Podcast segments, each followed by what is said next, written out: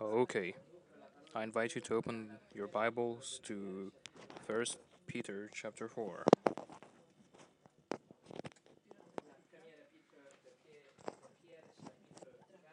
Go to First Peter chapter 4.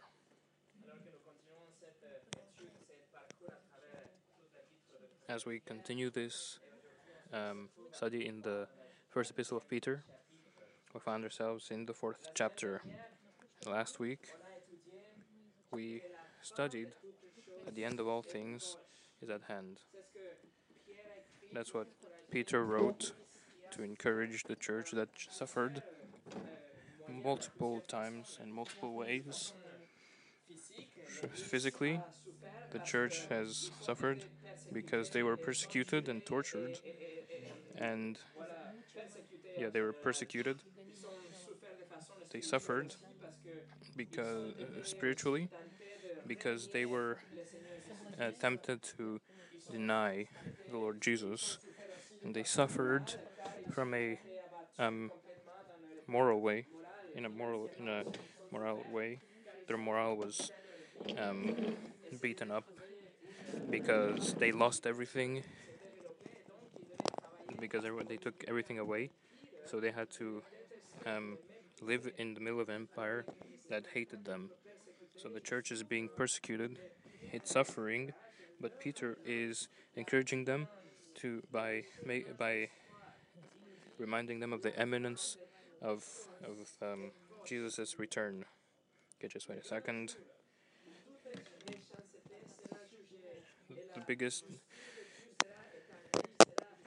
the great day, the great day when the great day when Jesus comes back and he will reign in a new heaven and a new earth.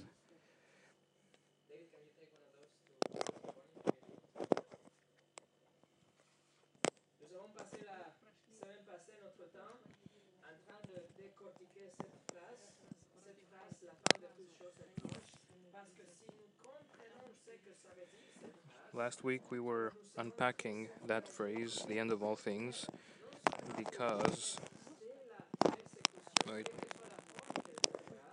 be sorry, having some difficulties here. Okay, I think that should solve it. No, never mind. Yeah, last we spent our last time by unpacking that phrase because if we understand it, we will be encouraged, like Peter's church, not only to stand in persecution in whichever shape um, will face persecution, but not only to go through fiery trials in our daily lives, not only to lose hope as as we look at our current events, but also to persevere in holy living and and in building each other up as a church.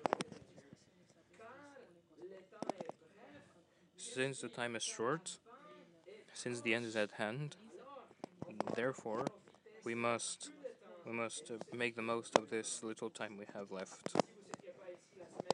If you weren't here last week and would like to revisit this uh, truth about the second coming of Jesus, that starts with um, um, yeah, the second coming of Jesus.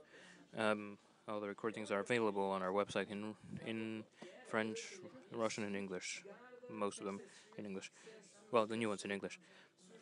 So, uh, yeah, the Apostle Peter wants to, the church to keep its eyes on Jesus, on his glorious return as a judge and a king, and that we pursue an excellent conduct, particularly in the context of the local church, with our brothers and sisters, regardless of our environment and present trials.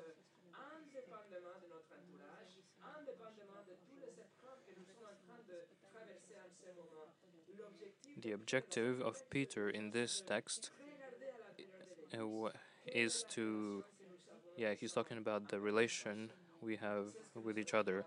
That's what we'll look at today. But first, we're going to pray.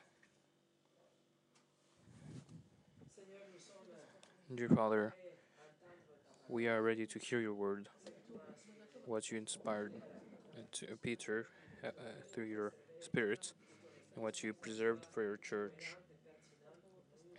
and that we can now read it. Dear Lord, please let the preaching of your word uh, touch our hearts, and it may, may it be encouraging, and may it encourage us to act in the way we're supposed to act. May we not come out of here today as we came in. In Jesus' name, amen. And today's message is called Pursue Holiness and Love. Pursue Holiness and Love. And we're going to read our text, which is verses 7 through 11. 1 Peter chapter 4, verses 7 through 11. And it, and it uh, makes up one section, and uh, like these verses are equal, equal one section. First Peter chapter 4 verses 7 through 11. And the end of all things is at hand. Therefore, be of sound thinking and sober spirit for the purpose of prayer. Above all, keep fervent, uh, keep fervent in your love for one another, because love covers a multitude of sins. Be hospitable to one another without grumbling. As each one has received a gift, employ it in serving one another as good stewards of the manifold grace of God. Whoever speaks, as one speaking the oracles of God. Whoever serves, as one uh, serving by the strength which God supplies, so that in all things God may be glorified through Jesus Christ, to whom belongs the glory and the might forever and ever. Amen. We will look at uh, the second part of verse 7. We're going to look at verse 8 under two headlines. They are two directives that we must pursue among our brothers and sisters.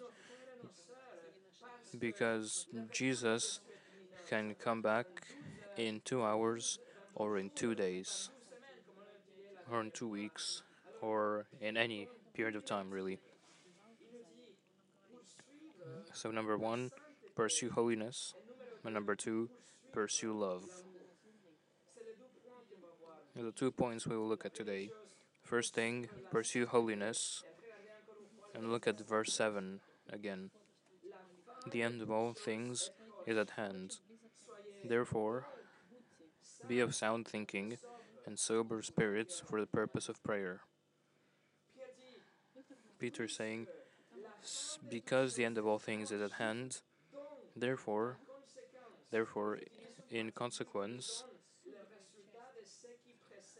uh, he uses a word that is a uh, article that introduces a result of what precedes. In consequence of what we studied last week, Peter describes two disciplines for a specific purpose to be number one, of sound thinking, number two, of sober spirits, number three, with the purpose of prayer. So, first thing, sound thinking. Be of sound thinking. The verb tense is uh, stresses the urgent and decisive nature of these studies for Christians. This it's something we have to do urgently, with urgency. A certain Bible uh, translates translates it as "be uh, wise." Another one as "be uh, be moderate." This word is actually only one word, but it is composed of two words: to save and the mind. So literally, what Peter is saying in one word means to save your mind, protect it, guard your mind, keep it safe. He wants, he wants that we uh, protect and guard our thoughts. What does that mean? In the New Testament, it is used six times, always denoting a right mind sober thinking, calm, controlled, sane. It's someone who is sober, yeah, someone who is thinking correctly. For example, in Mark chapter 5, verse 15, Jesus frees a man from demon possession. He has, in fact, many demons. He has legion. No one could subdue him. He was aggressive with a supernatural strength out of control, day and night screaming and gashing himself with stones.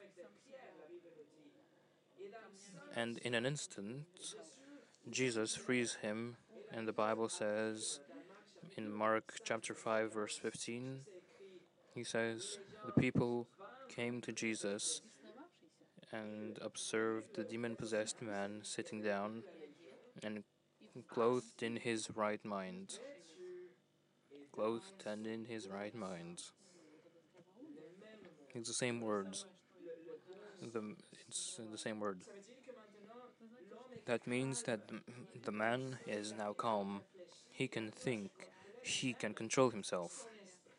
His mind is freed from demons and is he's able to control himself. This adjective is also used to describe someone that is calm, sensible, or prudent. One that keeps a clear mind, someone who is self controlled, that balances his reactions, that sees things in right proportions. Someone who thinks, who thinks well. That's why, if you, um, that's why the ESV translates it in First Peter chapter seven as "be self-controlled," or the NASB as "be of sound judgment," or the King James as "be sober." It's the same like line. It's like the same idea. Peter calls us to keep our mind under under control, to do not overreact, to do not be uh, carried away by deception, emotions, or passions.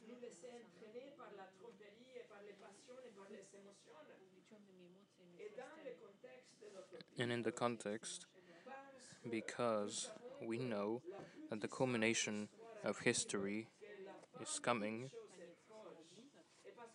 because we know that the end of all things is at hand because we know that Jesus is coming we know that justice will be served that those that persecute the church and seek to harm will be judged in a righteous way.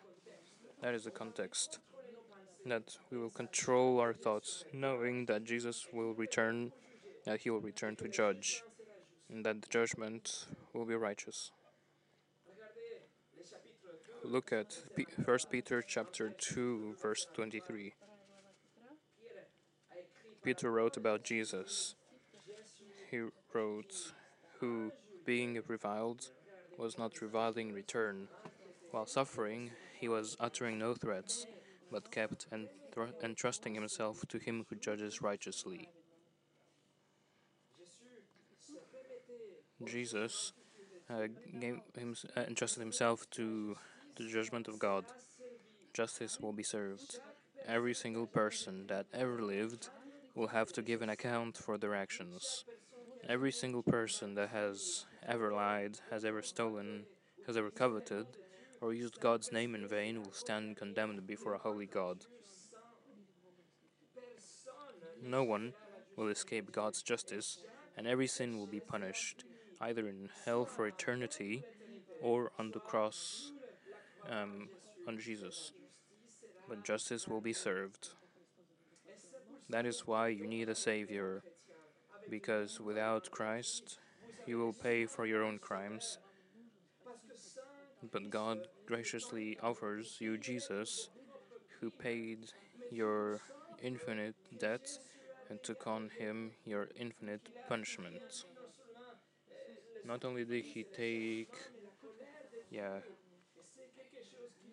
he gave you, you give him his rap sheet and he gives you your, his resume.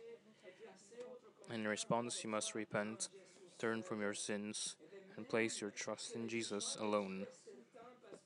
Just as just judgment is certain, because God has said it and it cannot lie, your salvation from such judgment is certain also because God has promised it. The Lord Jesus endured it all. But he all endured he endured it all knowing that justice will be served, and because of the glory he knew he was uh, going to receive, as Hebrews 12 tells us. But his mind was fixed on God's unchanging truth.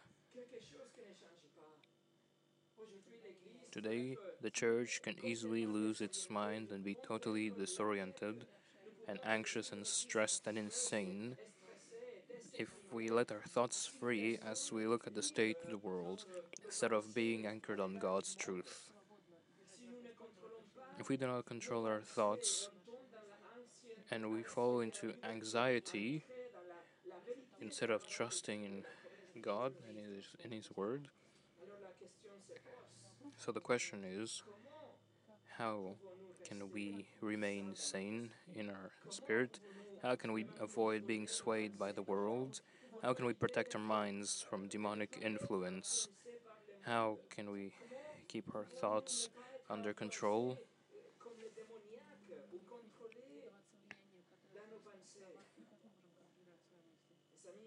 There is only one way. Look at Colossians chapter 3 verse 16. Let the word of Christ dwell in you richly. If we are filled with thoughts about Christ, if you meditate on biblical truths such as your salvation, his imminent return, reaching out to the lost, his attributes, the coming judgments, the new creation, um, then no matter what the world throws at you, if if, if your your thinking will be sound, your mind will be protected. You will keep cal- your calm, and you will have self-controlled thinking because your thoughts are filled with thought, with thoughts about Christ. Your mind is filled with thoughts about Christ because you absorb the Word of God. But turn to the book of Joshua, chapter 1. Joshua, chapter 1. Just for a moment.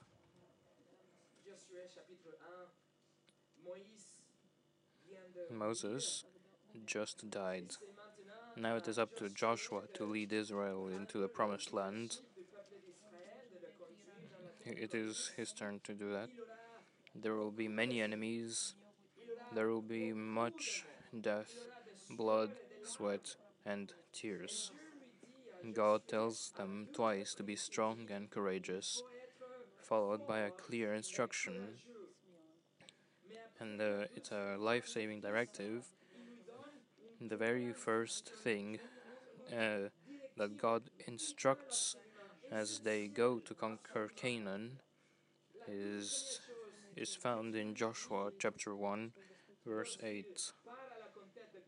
The first thing he uh, instructs them as they go to conquer Canaan is he says, This book of the law shall not depart from your mouth, but you shall meditate on it day and night, so that you may be careful to be according to do according to all that is written in it, for then you will make your way successful, then you will be prosperous. And right after, God tells them for the third time to be strong and courageous. But they need the Word. They need meditation to the Word, obedience to the Word, in order to successfully face the fiery opposition that will come. It is through the Word that your mind will be guarded and that your thoughts will be guided and restrained and filtered. Your emotions and reactions will be under control, submitted to the truth of, uh, submitted to the truth of God which dwells in your mind.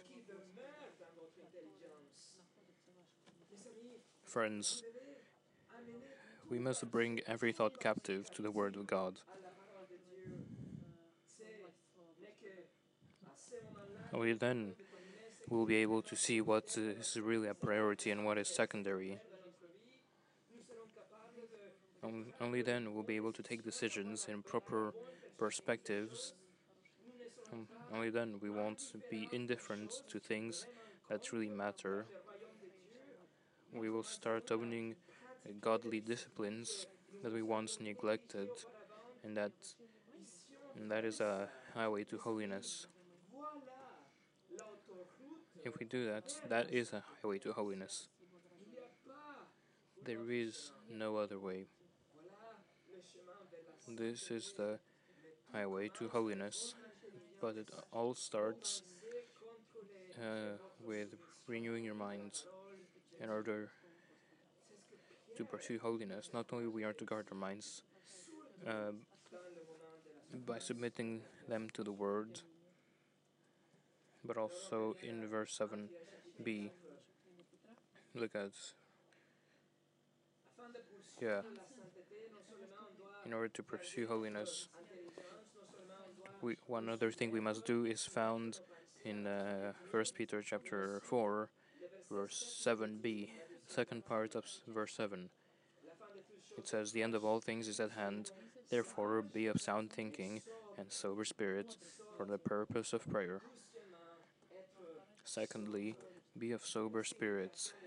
Its meaning in Greek is very similar to the previous word.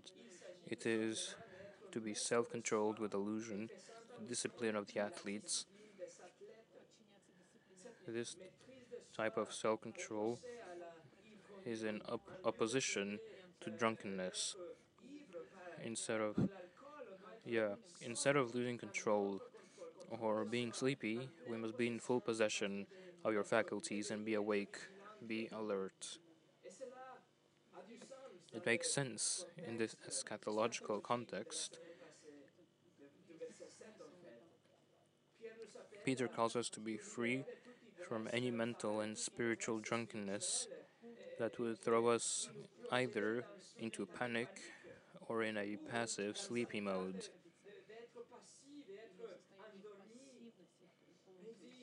He says, Be sober, be awake, have the discipline of the athletes, be alert, be aware, be vigilant. Talking about his second coming, Jesus used the same idea several times. For example, in Matthew 24, which is all about the end times, Jesus ends with, in Matthew 24, verses 42 through 44, he says, Therefore, stay awake, for you do not know which day your Lord is coming. But be sure of this that if the head of the house had known at what time of the night the thief was coming, he would have stayed awake and would not have allowed his house to be broken into. For this reason, you also must be ready, for the Son of Man is coming at an hour when you, know, you do not think he will. You see the parallel? Be awake, be sober, be alert, be ready. Jesus described the faithful servant in Luke chapter 12 as being dressed ready for service and busy in the master's business as he waited for him to return.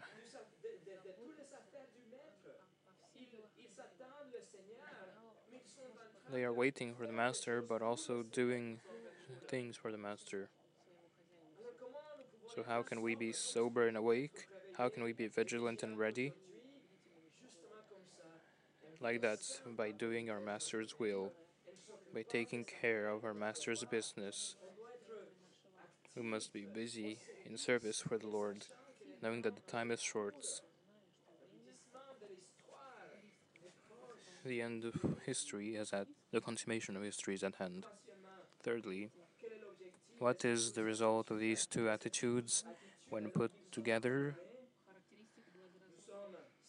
Being of sound thinking and alert and watchful concerning the Lord's return. What is the objective? At the end, so at the end of verse seven, for the purpose of prayer.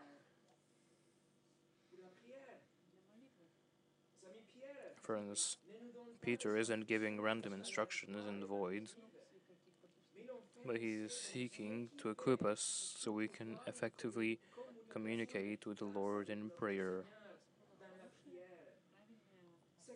It is interesting that in an epistle to a persecuted church, prayer is barely mentioned by Peter.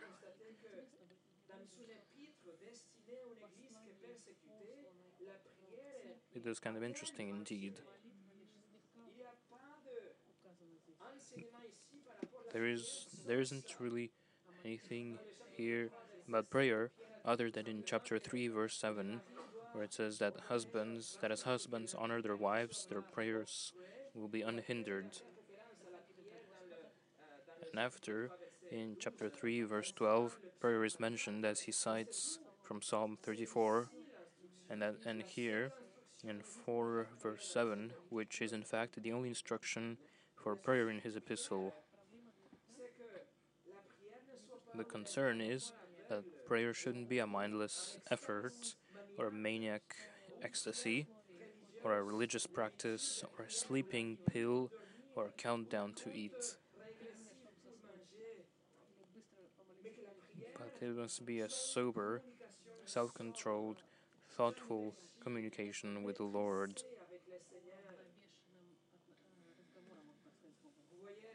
You see, a self centered mind, a mind polluted with worldly lusts, a mind that is dazzled with material things, a mind that is victimized with self pity, a mind that is misled by passions and emotions, a mind that is focused inwardly, a mind that is distracted with smoke screens is a mind that will not pursue sanctification. It will be an ineffective witness and cannot know the fullness of communion with a holy God.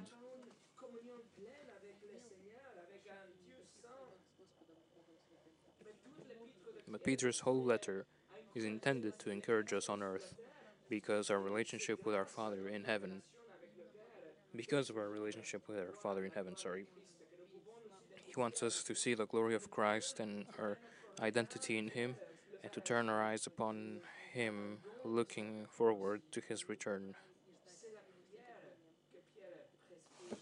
It is prayer that Peter prescribes here. If we see that, our prayers will be fervent and rational. We will we will agonize in intercession. We will cry out in love for the lost. We will plead for His blessing. We will delight in communion with uh, the Christians, with brothers and sisters, as well as with our Father. We will wrestle in prayer. We will find joy and desperation in prayer. And we will have the Lord's interests before ours when we pray.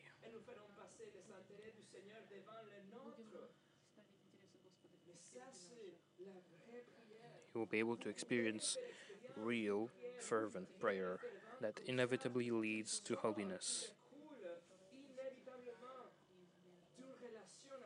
It's inevitably it's, it is holiness that flows out of direct communion with the holy God. Friends, a sound mind and being alert, expectant of the Lord's return, that will revolutionize your prayer life. In fact, prayer in verse 7 is in the plural. This is referring to a pattern. It is referring to the regular, systematic, habitual prayer life. This is a constant communion with God not only formal prayer, a life that is so connected with God that draws its very life from Him.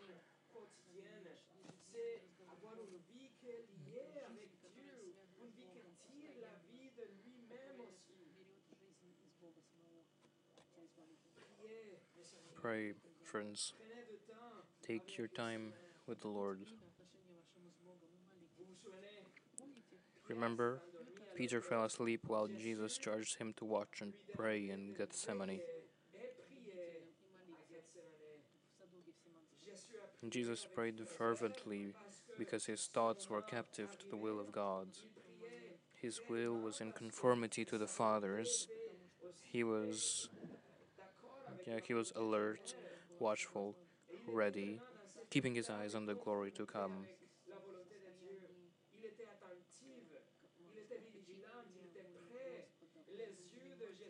His eyes were on yeah, the prize of the glory to come. He was praying. And yet Peter didn't control his thoughts. He was not watchful. Peter fell asleep, not only once but twice, while his master sweated blood, just moments before the greatest event in history. But Pe- Peter learned his lesson now, and he charges us to, to succeed in what he failed. Let your mind be self controlled under the Word of God and be alert, watchful, prepared because Jesus is coming back and pray accordingly. And if we know that, we will yeah, pray rightly. We will pray as a, in consequence. Charles Spurgeon said uh, that prayer is the burning lava of the soul that has a furnace within, a very volcano of grief and sorrow. It is that burning love of prayer that finds its way to God. No prayer ever reaches God's heart which does not come from our own hearts. So, there. Through prayer, through our thoughts, pursue holiness. Number two, pursue love. Look at verse 8. First Peter chapter 4 verse 8. Above all, keep fervent in your love for one another, because love covers a multitude of sins. After instructing us vertically to pursue holiness, Peter now gives us a horizontal directive that also flows from our eschatology, our relationships with one another in the church. Yeah, it's talking about our relationship with one another in the church. In the next couple of verses, Peter will tell us to love, to be hospitable, and to serve each other, etc. But above all, he writes, uh, he writes, is love. Before everything, first place, above all, the most important thing here is love. In fact, this verb is a participle that modifies all the verbs in verse 7, which means that this is a direct consequence of accomplishing verse 7. If you pursue holiness, if you took care of the vertical through prayer with a balanced mind and readiness, then then you'll keep your love fervent for one another. That's the horizontal priority. The horizontal priority is love. After that will come hospitality of others, but first, love. Peter really wants to pass the right message here. He writes agape, uh, which is the perfect godly sacrificial love. But he follows, but he follows the, but he uh, follows the word agape with uh, with the adjective ektene, which is a persevering love. It's eager, fervent, and persevering. It is like the flames of love. The word is used of a runner that goes full speed and his muscles are straining and stretching to the limit to the point of even almost getting torn. Outside the Bible, it is used for horses that train their muscles when they run to their maximum capacity. this is an intense, uh, intense, arduous effort. Uh, uh, it's an effort that takes someone to the limit of their potential and power, and that's the kind of love that, above all, we are instructed to have for each other. A love that brings us to our to our limits of potential to love one another. It is such a great love. That's what we're supposed to have for one another. So, how is it possible? How can I love my brothers and sisters like this? How can I stretch the muscles of my love to their maximum capacity?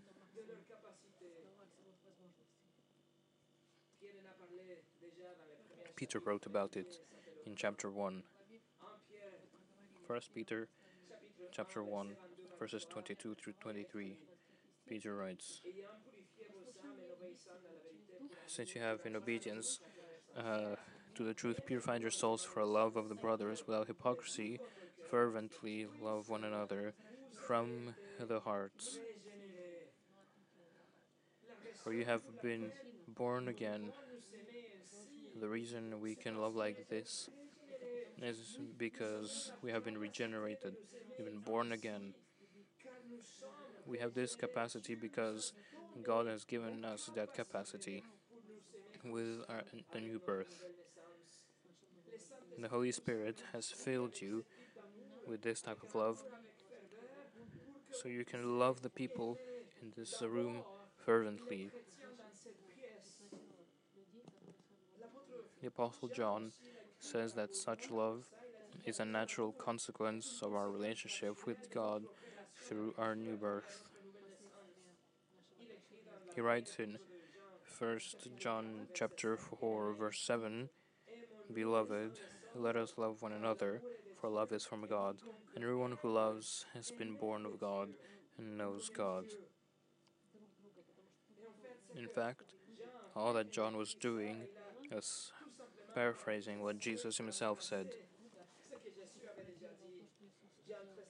Look at John, the book of John, the, the Gospel of John, uh, chapter 13, uh, verse 35. By this, all will know that you are my disciples. You have love for one another.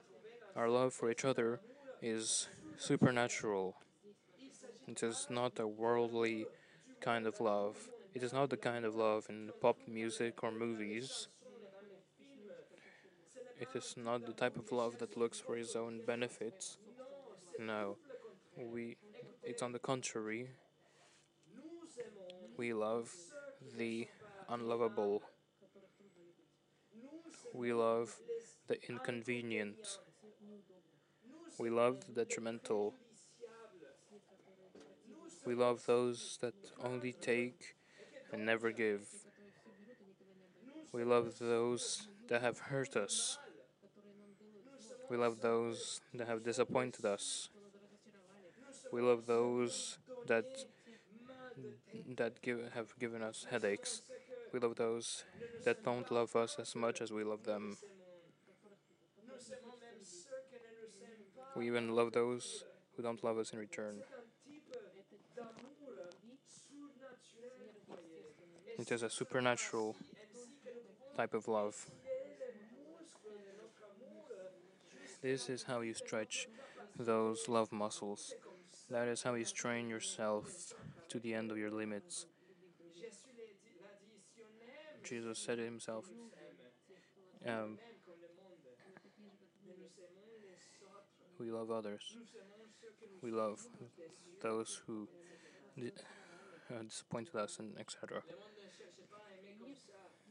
The world is not interested in loving like this, but for us, we are commanded, and it is possible and expected to.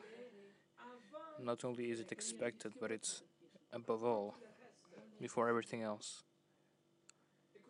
So listen, why why should we love each other like that? Why sh- why does Peter tell us that we must love in this way? Look at verse 8 of 1 Peter chapter 4. Above all, keep fervent in your love for one another, because love covers a multitude of sins. This kind of love, this kind of love covers. The Greek uh, used here is buries, hides, conceals, keeps secrets. This love covers, like gets rid of a multitude of sins. What does that mean? That means that if we fervently love our brothers, we'll be ready to forgive and forgive and forgive and forgive. I'll be willing to bury not one or two or three sins, but a multitude of them. And the word for a multitude here is plethos, which where we get the word plethora, which means an overabundance and excess of them. Hmm, that's what Jesus said in Matthew 18. Look in Matthew 18, uh, verses 21 through 22. Then Peter came and said to him, Lord, how often shall my brother sin against me, and I forgive him? Up to seven times? And Jesus said to him, I did not say to you up to seven times, but up to 70, 70 times seven. Peter thought he was being generous, proposing to forgive seven times, because the Talmud allowed only for three strikes. But Jesus says that our forgiveness is without limit, not like the wicked, unforgiving servant in Matthew 18, but it is illimited, unlimited, sorry.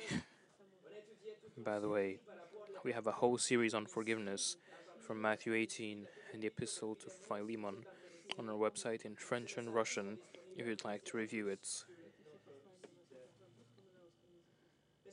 Friends, we will we must continue we must we will continue sinning against each other. That's something we must understand. In involuntarily and unfortunately, sometimes on purpose. Yeah.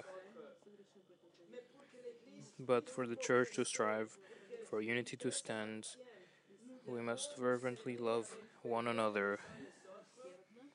We must stretch that love to the max so that we can cover those sins and forgive each other a plethora of times. That we may for, uh, forget, forgive and forget of all those sins. That we may forgive a, a uh, multitude of times. Peter here is borrowing from Proverbs. In Proverbs chapter 10, verse 12, hatred stirs up strife, but love covers all transgressions. That's why God forgives us, isn't it? God so loves us that He forgives us in Christ. God so loves us that while we were still sinners, Christ died for us. God loves us so that He made us alive in Christ. God so loves us that He calls us His children. God so loves us that nothing will separate us from His love. Friends, this is the kind of love that we ought to have for one another. The one that covers a multitude of sins. A multitude of sins. Wayne Grudem said,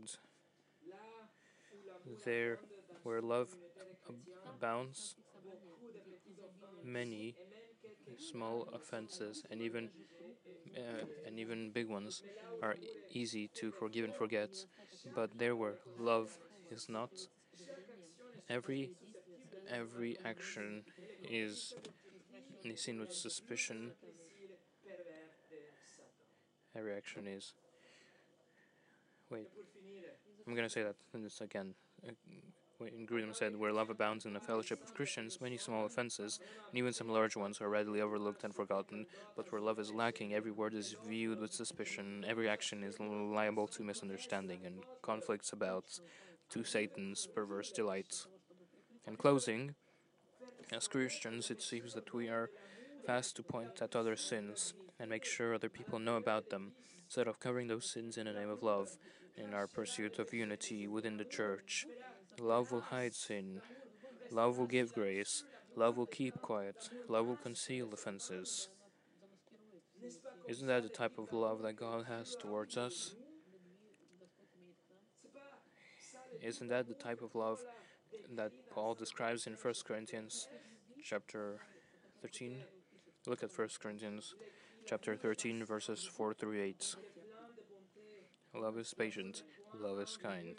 Love is not jealous, does not brag, is not puffed up. It does not act unbecomingly, it does not seek its own, it is not provoked, it does not take into account the wrong suffered. It does not rejoice in unrighteousness, but rejoices with the truth. It bears all things, believes all things, hopes all things, endures all things.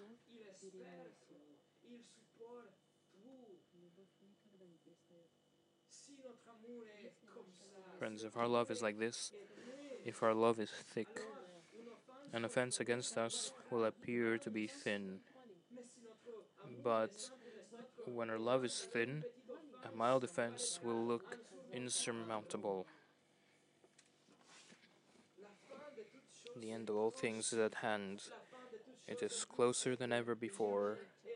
And that fact is a great motivating factor for us to pursue love that will cover a multitude of sins and to and to stretch our muscles to the max to cover a multitude of sins for our brothers and sisters. If we do not see the imminency of Christ's return, then we can be capricious and allow ourselves to hold grudges, to grow bitter, to neglect reconciliation, etc. And so, instead of pursuing unity that comes from love, instead of fixing our eyes on eternal justice and glory, we become self centered, completely missing out on the big picture.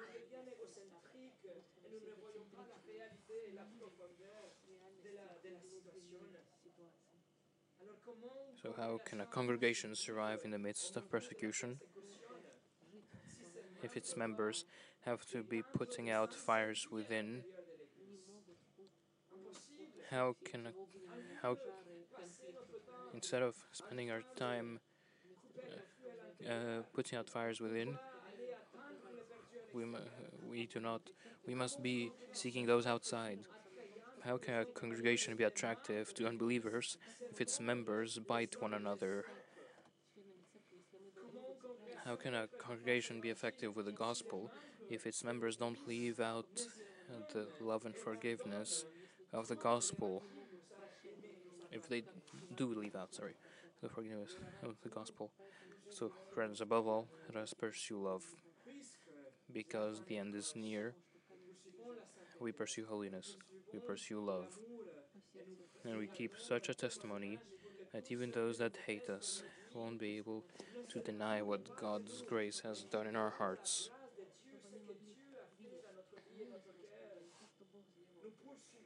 We pursue holiness and fill our minds with, with the words.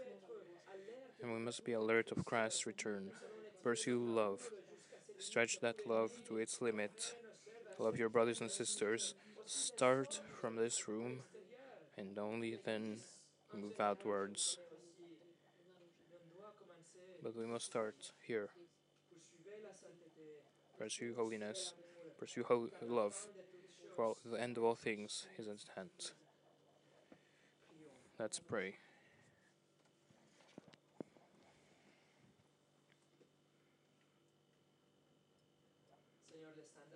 Dear Father, the standard you give us is so high that it, it's scary. It can be discouraging sometimes to think of of the standard of loving others like you have, like Christ loved us. But thank you that you give us the grace and capacity to do it. That through your Spirit, through through the miracle of our new birth, we pray that we may persevere in this, that we may love one another we may be able to cover a multitude of sins, that we may be able to keep our minds under control and to to take care of and to be vigilant because the end is at hand. I pray for the church here in this room, but also for the church in general all around the world, and for the persecuted church, for all those who are persecuted. I pray that we may all be good witnesses, that we may work together for your kingdom. We may not be distracted by the things of earth and by our small little things, but that we may go out, that we may live, that we may practice the Christian life. We thank you for your word, for it is the only way we can know you. In Jesus' name, amen.